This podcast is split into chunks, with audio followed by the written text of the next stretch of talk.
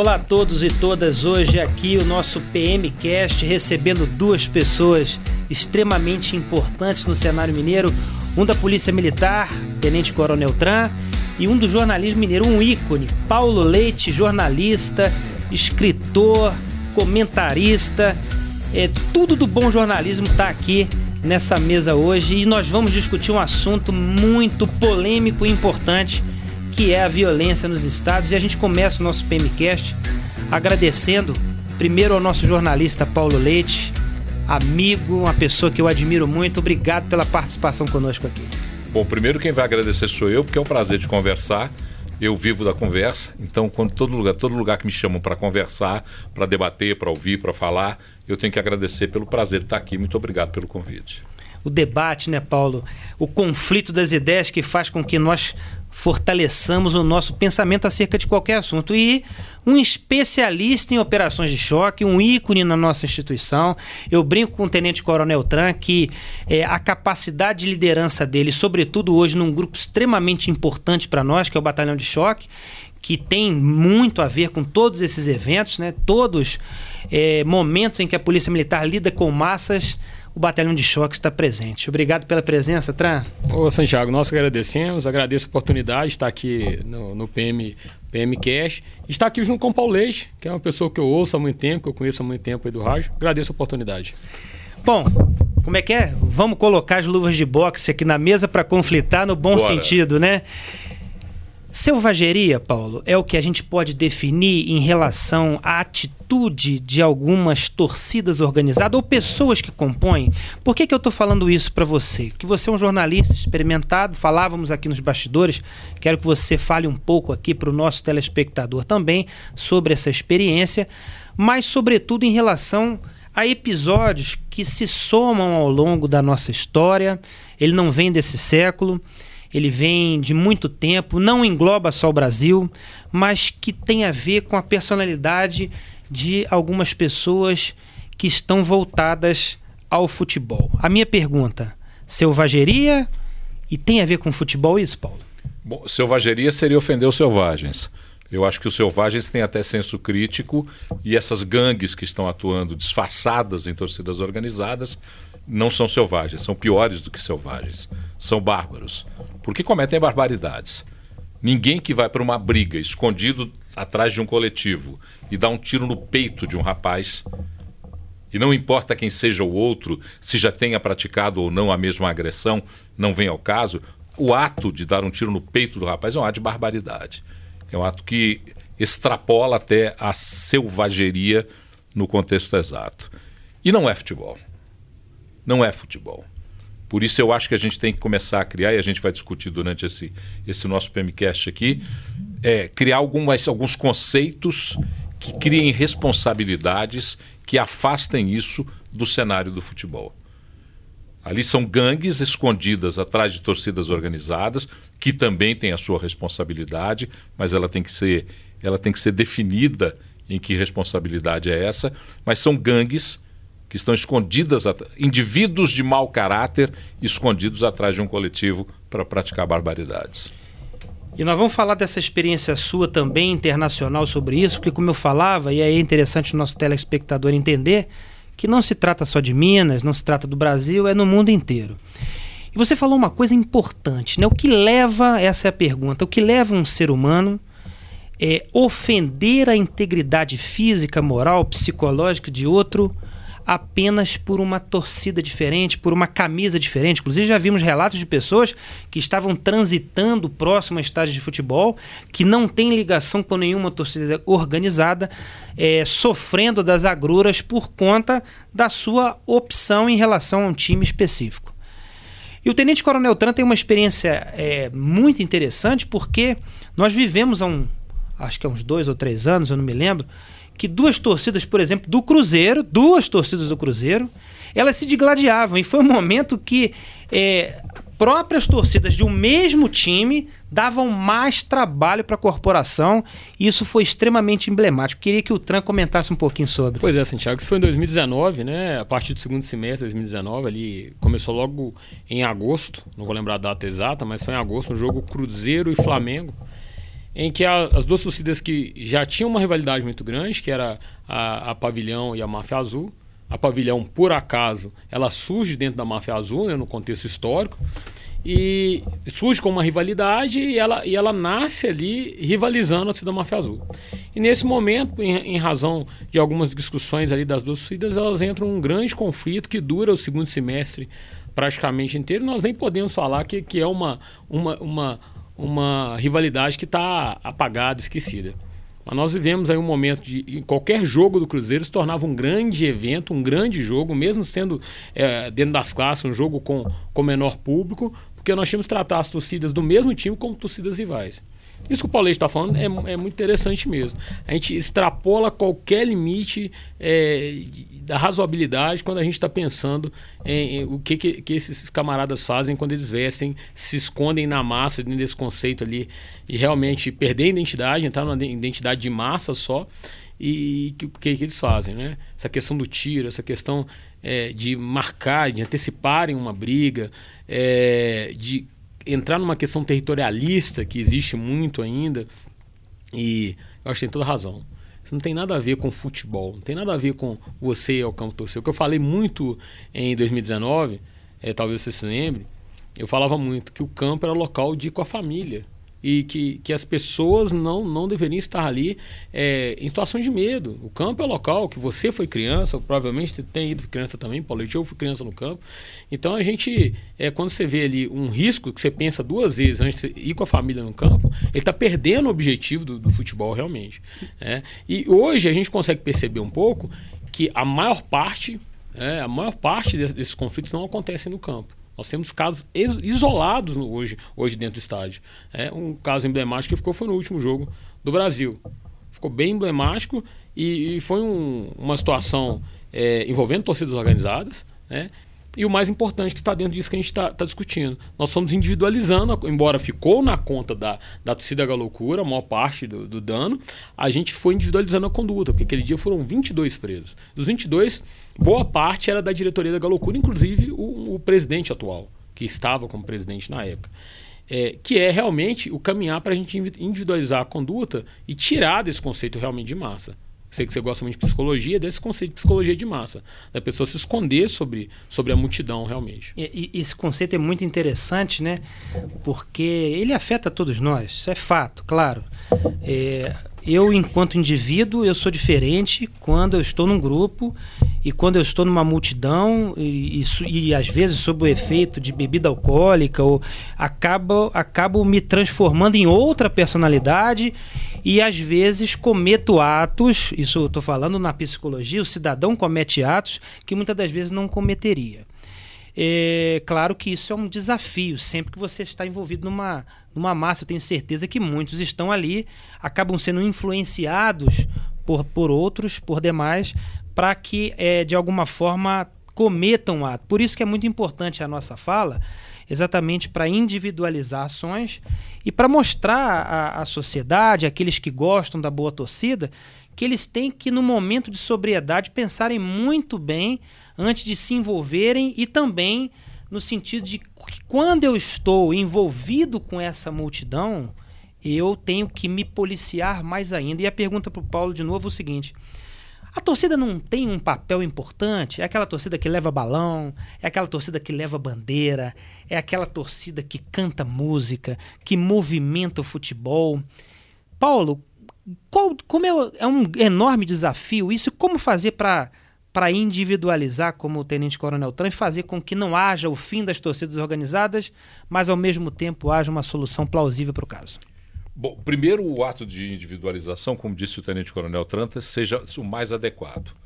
Porque quando eu responsabilizo o indivíduo, eu estou dando a ele a exata dimensão do, do ato e da prática. E eu não estou transferindo esse ato e prática para o coletivo. Vejo uma dificuldade na individualização, e aí é uma crítica que eu faço abertamente, com toda liberdade. Eu não quero desacreditar o sistema judiciário, mas faço essa observação. Um sistema judiciário que se arrasta nas decisões, um sistema judiciário que é pressionado por recursos, documentos, bons advogados. Não que eu acho que todo mundo tem o direito de plena defesa, mas as defesas no Brasil, praticamente nesses, e particularmente nesses crimes, elas são estendidas com recursos, com laudos de, de, de, de, deficiências psicológicas, de comportamento, e tudo isso dificulta a penalização do indivíduo.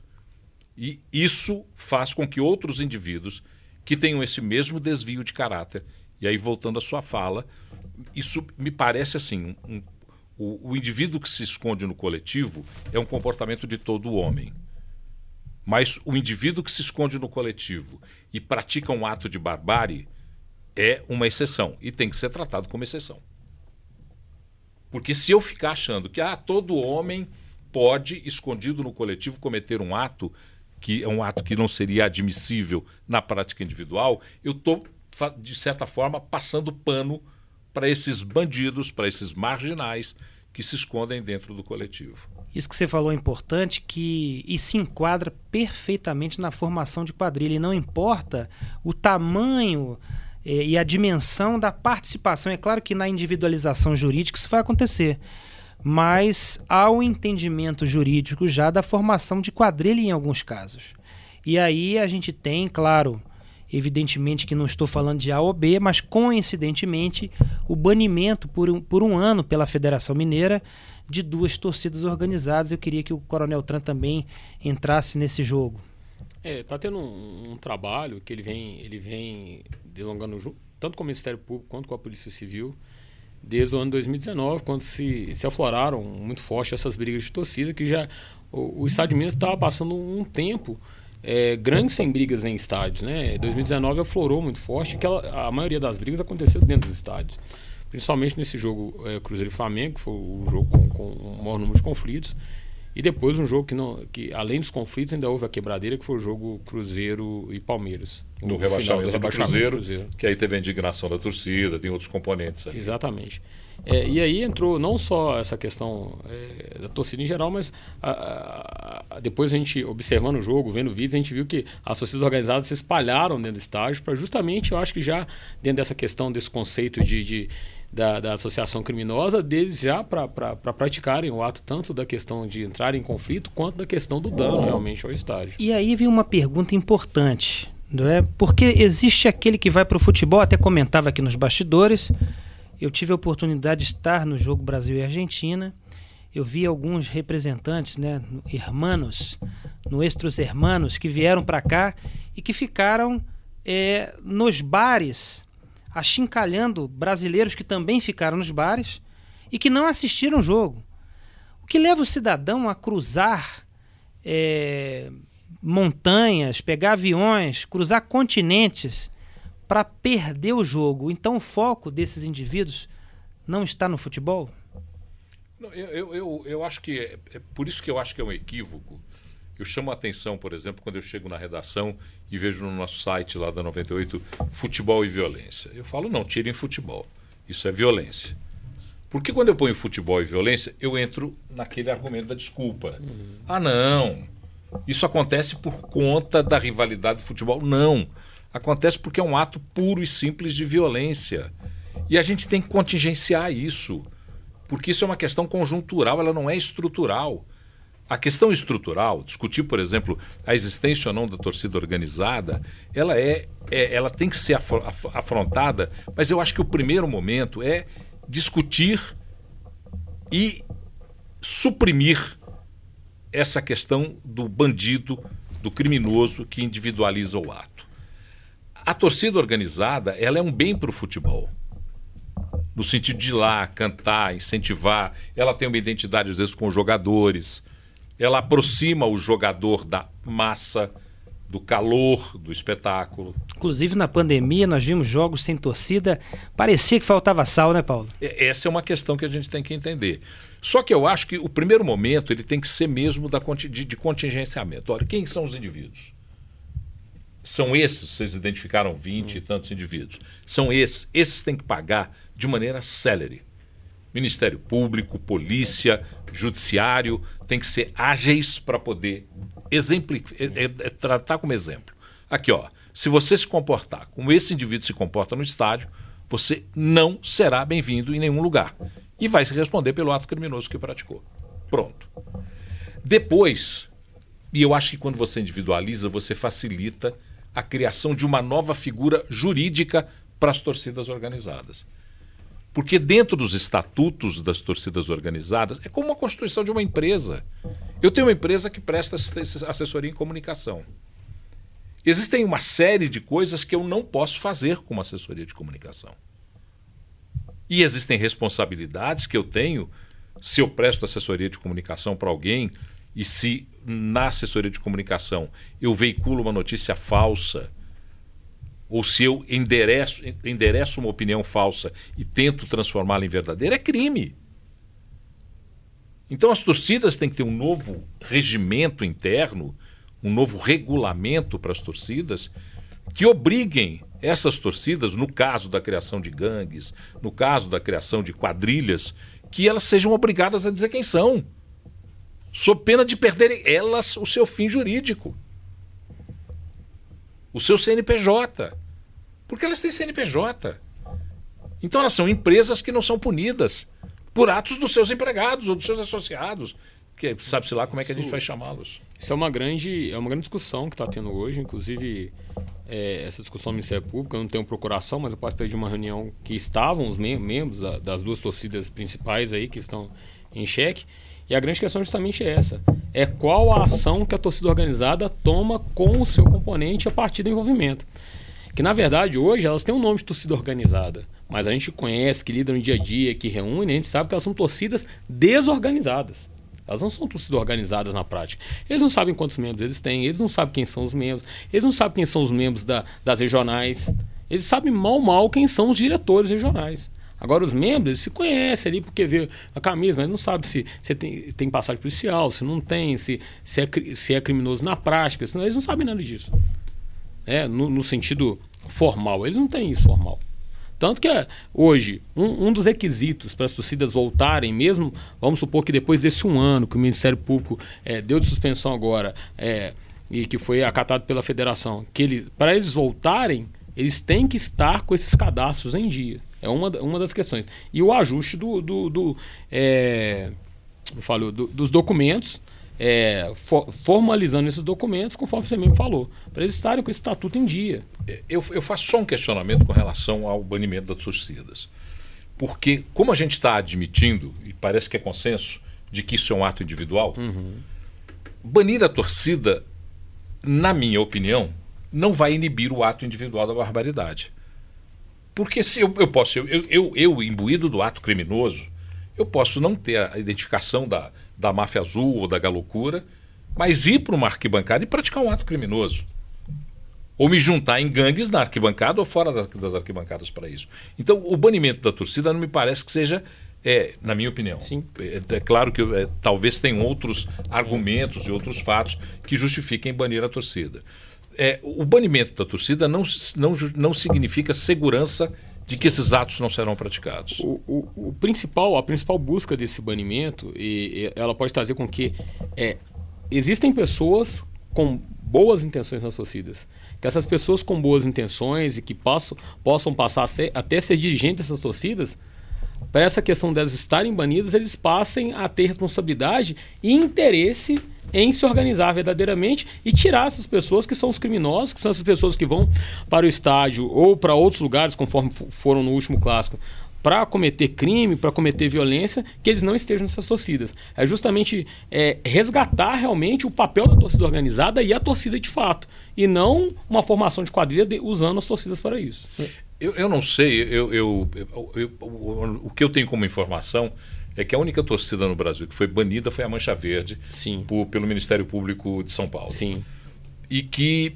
Eles estão se recriando. Estão se recriando. E a ideia é recriar com uma fiscalização, com uma, uma questão mais intensa nisso. Mas aquela facção criminosa da Mancha Verde, ela migrou para outras torcidas desorganizadas do mesmo clube. Então, eu, eu, eu, a minha questão, da, da, é, é, essa que é a minha questão central. Eu, eu acho que tem até uma, uma eu, eu, concordo com o Paulo, mas concordo com o Tran também, no sentido de que o banimento ele faz com que haja essa penalização do bom torcedor que ele tem que se refazer, ele tem que fazer alguma coisa e não se associar a esses criminosos. Juntamente com a individualização do ato, Porque nós temos diversos grupos na sociedade, nós temos é, grupos que não estão ligados ao futebol, que são facções criminosas que também são. E detalhe, isso é muito importante frisar: muitas, não estou dizendo que são essas, muitas ligadas a outros crimes, como tráfico de drogas, utilizando-se de torcidas organizadas para a mercancia ilícita de uma série de, de questões. Então eu acho que a identificação baseado nesse é, no desfazimento jurídico dessas instituições, cobrando regras mais enrijecidas, fazendo com que eles tenham um próprio controle. Porque, por exemplo, se nós pegamos, pegarmos esse último evento que tivemos a morte, é, tivemos ali com certeza a, a própria estrutura do, do, das instituições envolvidas ali deve identificar essas pessoas. No momento que elas não identificam, elas são partícipes do processo e, também. E é tão interessante essa questão do bom torcedor dentro das torcidas. É, é claro, obviamente. É, a gente já, já, já, já estávamos com a informação, por isso já tinha informação de quem era o autor do homicídio daquele dia do domingo. É, mas durante o jogo, eu estive com vários torcedores que, olha, não foi eu, mas foi fulano de tal. Não, eu, não foi eu que te falei os bons torcedores querendo, olha, esse cara não é um, não representa a nossa torcida na ideia. O, esses que sentam à mesa, que conversam realmente e que têm uma vontade de fazer com que a torcida mude. Então, assim, a gente acredita que esse bom torcedor pode transformar a torcida. É interessante essa questão da torcida, quando a gente foi falando do comportamento de massa, quando a gente foi falando aqui de quem são esses torcedores, essa barbárie mesmo, né? A, a, as maiores torcidas, não são todas, né, mas as torcidas que estão mais envolvidas com essas questões, é, um cara, para ser presidente de uma torcida hoje, a gente fica imaginando qual o critério, né? Como é que é a votação? Como é que é isso? É, é, existe um termo nas torcidas que é, que é o pista. Esse cara é da pista, que é o cara que tem um histórico na torcida de briga. A maioria dos, dos presidentes das grandes torcidas é um cara que tem um grande histórico de pista. Ou seja, elevando mais ainda Ou seja, virou referência, né? Ele é uma referência é para ser, invertido, né? ser o líder da torcida. Então, eu, eu estive numa mesa sentei e falei com eles: olha, enquanto vocês estiverem líderes de pista, cara que representa é, a parte ruim das suas torcidas, as torcidas suas vão continuar sendo punidas e vão continuar amargando com a gente aqui um conceito ruim porque vocês tá, trazem para a liderança, hoje, se a gente pegar hoje, né, não tem problema nenhum, é público isso, o presidente da Máfia Azul está preso, ainda, não foi liberado, e o presidente da Galocura está usando tornozeleira eletrônica. Então, se a gente pegar os dois é, ícones das duas torcidas, em tese, eles estão, os dois, é, um, um por, por, homicídio e outro por tentativa de homicídio. É, essas questões, é, é, é, é difícil a gente entender a atividade humana sem perceber que todo, toda a atividade humana, nós, primeira pessoa do plural, porque se a gente não se entender Sim, como humano, claro. você não consegue fazer a reflexão. Uhum. Nós, humanos, temos, nós, os sapiens, Sim. temos uma, uma, uma tendência a, a, alguns de nós desenvolver a mente criminosa. Sim. E a mente criminosa permeia toda a organização da sociedade. Uhum. Né? Religiosa, policial, claro. é, da sociedade civil toda organização, todo juntamento, todo grupamento de pessoas, você tem ali a possibilidade de surgir núcleos criminosos.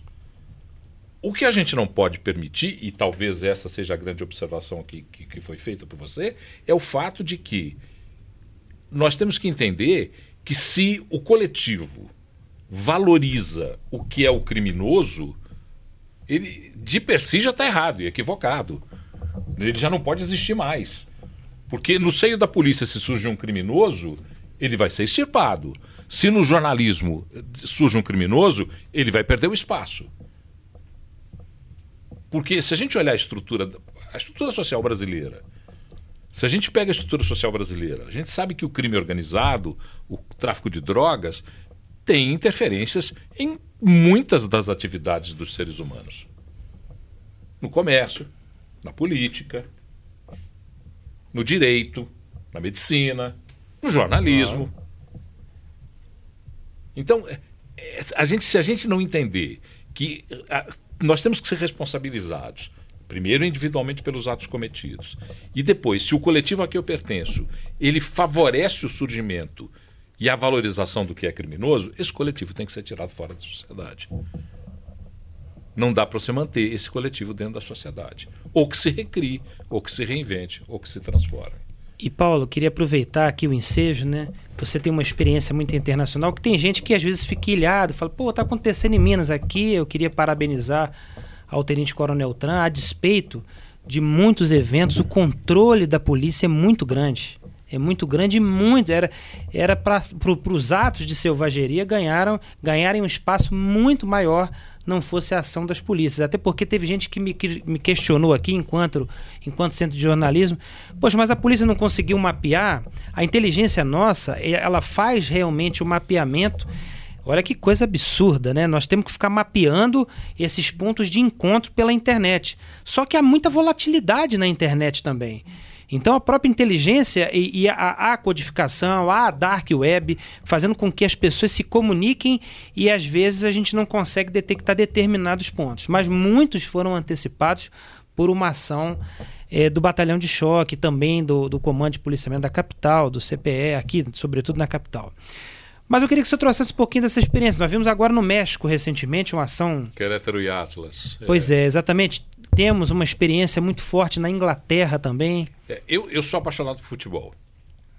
Desde menino eu faço. Eu, eu, nunca joguei bem bola, mas eu sempre fiz parte da torcida.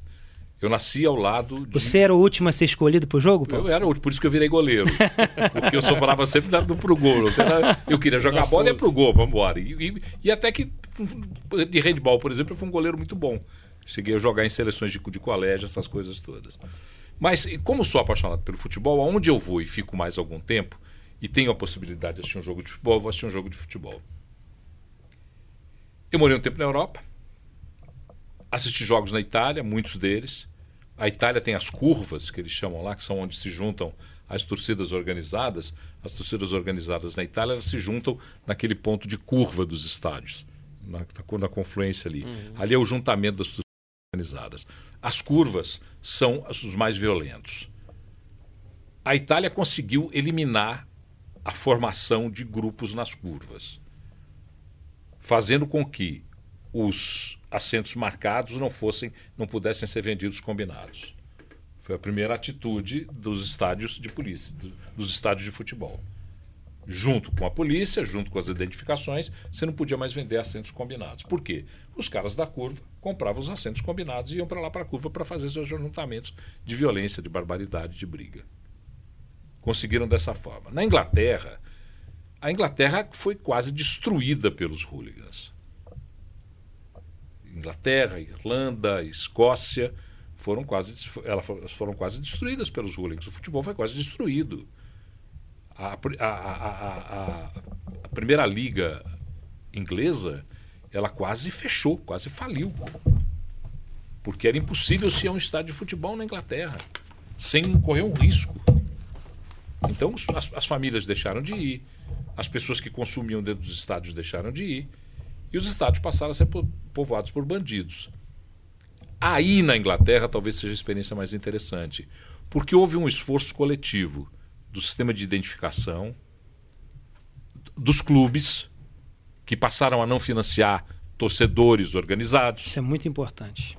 Isso foi muito claro, os clubes se juntaram, a criação da Premier League fez com que isso fosse uma realidade, porque quando os clubes se fortaleceram e se, e, e, e, se entenderam como uma liga comercial, e aqui um parêntese: futebol não é atividade pública, futebol é atividade privada. As associações de futebol pelo mundo são privadas. A FIFA, que é a maior associação de futebol, é privada. Os clubes são entidades privadas. Por isso a responsabilização tem que ir a todos eles, às federações, aos clubes, às ligas, como, como acontece na Europa. E o que eles fizeram? As ligas, os clubes, os, o sistema de policiamento, o sistema de segurança e o judiciário se juntaram e começaram a ter celeridade na indicação, na apuração e na punição. Então você tem locais na Inglaterra, em Londres, Manchester, onde estão as torcidas mais Liverpool, que são as, as torcidas mais rivalizam, eles são todos esses caras que são identificados, eles são conduzidos obrigatoriamente para esses locais. E ficam lá e permanecem lá enquanto tiver espetáculo de futebol. Isso diminuiu e diminuiu muito. Tem briga em estádio de futebol na Inglaterra? Tem, eu vi. Cara bêbado. bebeu, aí vem a provocação do bêbado, e aí vai aquela Ainda coisa do comportamento do ser humano que não tem jeito de se adivinhar. Você não sabe quanto de teor alcoólico alguém tem que ter para virar imbecil. não tem. Verdade. Essa, essa, essa gradação vocês não têm ainda. É verdade, Nenhum é de nós tem. Você consegue dizer que o cara não pode dirigir quando É, é uma coisa. Agora, mas- a imbecilidade não pode ser medida. É verdade. Então, essa questão é que eu acho que é fundamental. Você vai continuar tendo o cara que está lá no camarote que joga cerveja pro cara de cima, o cara do camarote de cima que joga é, alguma coisa que ele pegou em cima do outro que está lá embaixo. Isso é o teor de imbecilidade humana, que não tem gradação. Não tem gradação. Verdade. É verdade. Esse, esse vai ter que ser visto caso a caso. Sem dúvida alguma. Esse vai ser analisado caso a caso. O coletivo, esses casos coletivos, da formação de gangues. E você vê, por exemplo, a Turquia tem isso com muita força. Eu não cheguei a assistir jogos nos, nos estádios turcos, mas diz que é uma atividade de alto risco assistir um jogo no, estado, no estádio turco. Agora, na Itália, onde eu vi jogos, na Espanha, onde eu vi jogos, na Inglaterra, onde eu vi jogos, a segurança do torcedor ela é muito grande, ela é muito valorizada. Até porque o futebol está mudando o eixo. E é uma coisa que no Brasil a gente resiste, é minha opinião que eu vou dizer aqui agora, e me perdoem se ela agredir alguém. Nós resistimos com a opinião de que futebol tem que ser uma coisa popular. Futebol é uma atividade de entretenimento. Um jogo que vale mais tem que custar mais caro. Isso é uma atividade comercial. Na Europa, o futebol mudou de eixo. O estádio é caro, a televisão é barata. É o que vem acontecendo É o aqui que vem também. acontecendo no Brasil e vai acontecer. E é inevitável. E não adianta é, os sociólogos de plantão, eu sou sociólogo, eu posso falar isso, não adianta os sociólogos de plantão esbravejarem, estão tirando o futebol da cultura do povo. Amigo, futebol é um negócio. Futebol é uma atividade comercial. Custa caro manter um bom time de futebol. Tem que dar lucro, tem que gerar dinheiro.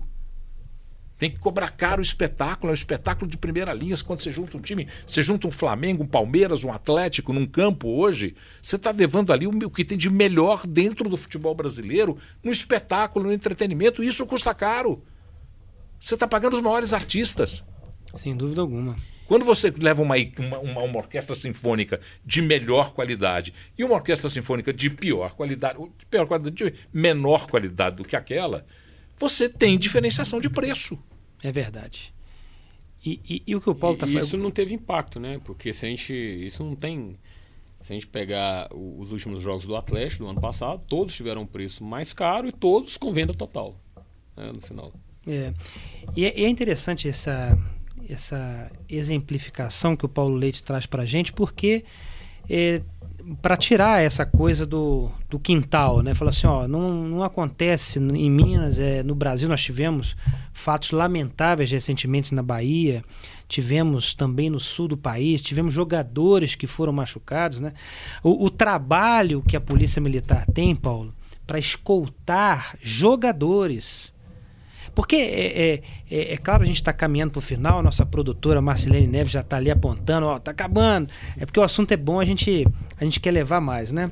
Eu vi uma cena recente de, do, do- das torcidas organizadas do Flamengo lá, depois da Libertadores, cercando o jogador que, que perdeu a bola lá, como se fosse um pai falando pro filho, ó, você não faz mais isso não, hein?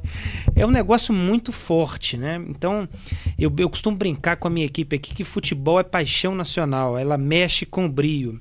Mas eu acho que a sociedade fazendo essa reflexão, a- a- as mudanças, esse momento, essa identificação pontual, essa transformação que o futebol vem passando, a responsabilização dos clubes, a responsabilização com muita identificação das torcidas organizadas. Eu acho que talvez seja o caminho. Nós temos aí biometria, temos outros eh, procedimentos para minimizar esse dano. Eu queria já passar para que nós caminhemos para o encerramento, para que o Tran fizesse as considerações finais em cima do que eu estou falando e também agradecer pela presença. Pois é, Santiago. É, Eu acho que a gente tem que realmente caminhar é, tanto para essa questão da personalização realmente né, do, do crime e, e quanto para utilizar realmente a tecnologia né, que está que tá chegando aqui. Normalmente já é uma coisa que a gente já estava discutindo, a gente já fez alguns testes né, no ano de 2019, 2020, no início de 2020, com relação principalmente à identificação facial, que eu acho que é talvez é, é a grande sacada que a gente tem que ter agora é, principalmente na retirada de, desse, dessa individualização e trazer esse cara para um outro local, como foi feito na Inglaterra, como o Paulista está até falando aqui. É interessante, né? Pegando um gancho no Paulista. O Paulista estava falando aqui que eles pararam de vender a, a, a, cadeira conjugada lá, né? Numerada e conjugada, né? Aí para ver o nível da questão da educação, né? Aqui a gente até teve o ingresso numerado aqui, mas praticamente não, não funciona. É só um gancho mesmo que eu fiquei pensando aqui como aplicar né, algumas coisas que a gente realmente não consegue. Mas é isso, e a polícia é sempre fechada, e principalmente isso, criando uma rede, né? A gente, novamente, estamos entrando numa rede aí, nessa construção, para que a gente realmente, quem saia ganhando no estudo é o verdadeiro torcedor que quer ir lá, quer assistir um jogo, quer curtir, quer levar a família, principalmente nesse conceito do entretenimento. Realmente agradecer por, por estar aqui, mais uma vez, estamos sempre à disposição para estar aqui. É sempre bom a gente poder trazer esse ponto de vista da gente que está do outro lado né, da, da história e, e, vivendo a história ali é, com, com, as torcidas. Agradecer realmente, dizer que a gente está à disposição, agradecer aqui a parceria com o Paulo Leite, poder estar aqui junto aqui. Muito obrigado. Uma experiência fantástica aqui de alguém que tem realmente o um nome marcado na nossa instituição, que é o Tenente Coronel Tran, e hoje exerce uma das funções mais espinhosas e mais importantes que essa gestão de massas e o batalhão de choque faz muito bem. E o Paulo, um jornalista que nós temos a convicção, você fala assim, eu vou ser sincero, e nós queremos sempre a sua sinceridade, Paulo. Aonde você estiver, use o microfone com o seu coração, porque nós sabemos que ele ele traz para a gente, atrelado à sua mente, que é brilhante, por experiências importantes, algo que possa contribuir para a nossa sociedade refletir. Vivemos um momento onde é que a reflexão ela está colocada em lead, né? Você hoje a, a sua opinião está colocada em xeque e você não tem medo de fazê-la e inspira outras pessoas a fazerem a mesma coisa. Obrigado pela nossa participação aqui no PMcast. Passo para as suas considerações finais. Bom, eu primeiro queria fazer uma consideração sobre a fala do Tenente Coronel Tran, que é muito importante no Brasil não deu certo a venda de ingressos numerados. Significa que a responsabilidade está transferida agora e imediatamente para o torcedor, que não consegue entender que um mínimo ordenamento é necessário para um espetáculo acontecer de maneira adequada. E que a cadeira C23 que eu comprei ela vai ser a minha cadeira C23. Não é 22 nem 21, né? E, e não, a gente não, não, pode haver essa transgressão, porque senão não há colaboração da sociedade para o ordenamento daquele espetáculo. E rapidinho o que eu queria é, traduzir como consideração é falar a respeito do que é a instituição segurança. Nós brasileiros temos um hábito muito ruim de não entender a importância do que são as forças de segurança. Muito por conta de algumas discussões da, da, do militarismo, da militarização, no caso da Polícia Militar, ou da desorganização estrutural, no caso da Polícia Civil, que foi, foram durante muito tempo algumas marcas que impediram que a, a gente compreendesse plenamente as forças de segurança. Mas tem uma questão da sociedade que tem que ser resolvida. A sociedade tem que parar de glamorizar bandido. Nós temos uma tradição de filmes de bandidos, historinhas de bandidos, dedicação de matérias que dizem a respeito da vida do bandido. Enquanto a sociedade não entender que bandido tem que ser tratado como bandido, criminoso tem que ser tratado como criminoso, e isso é um respeito à própria sociedade, nós não vamos para lugar nenhum. Nós não vamos entender a importância das forças de segurança, nós não vamos entender a nossa importância em contribuir para a nossa segurança. Porque quando eu glamorizo o bandido, eu estou passando um atestado de que ele pode continuar fazendo bandidagem. E quem trata bandido como não bandido e criminoso como não criminoso está cometendo um desrespeito com o resto da sociedade. Nesse caso do futebol, as torcidas organizadas, o bom da torcida, tem que se rebelar e dizer assim: não, esses caras não. Esses caras não podem ser identificados como torcedores. Nós não queremos esse cara dividindo o espaço da arquibancada com a gente. E não só jogar na responsabilidade da, do batalhão de choque, do Ministério Público, do Judiciário que vai julgar depois, do estádio que tem que botar a câmera de segurança, não. A responsabilidade é da sociedade. A manutenção da segurança ela é uma responsabilidade conjunta. Nós, como todo da sociedade, atribuímos a alguns segmentos a manutenção estrutural da segurança. Mas a responsabilidade da construção da segurança tem que ser de todos nós. Senão, fica muito fácil. Polícia, resolve a minha vida, a hora que me interessa. Porque a hora que não me interessar, eu não vou querer sua presença aqui, não. Peraí. Está na Constituição, né, Paulo? Dever do Estado, direito e responsabilidade de todos. Esse é que é o segredo. Meu amigo, muito obrigado. Muito obrigado, Tenente Coronel Tran. A despeito disso, nós temos o Segunda Pele que, para que os nossos telespectadores tenham acesso. Daqui a pouquinho nós estaremos lançando. A Polícia Militar roteirizou. É a primeira série totalmente é, roteirizada. Ela foi tem uma produtora, mas foi roteirizada toda pela Polícia Militar. Nos próximos dias nós estaremos lançando essa série. Mais uma vez, Paulo Tram, muito obrigado. E a você, telespectador do PMcast, muito obrigado pela sua audiência. Obrigado, Marcelene Neves, e a todos aqui Charleston Fernandes, que estão nos bastidores, fazendo com que esse programa aconteça. Obrigado a você que esteve conosco e até a próxima.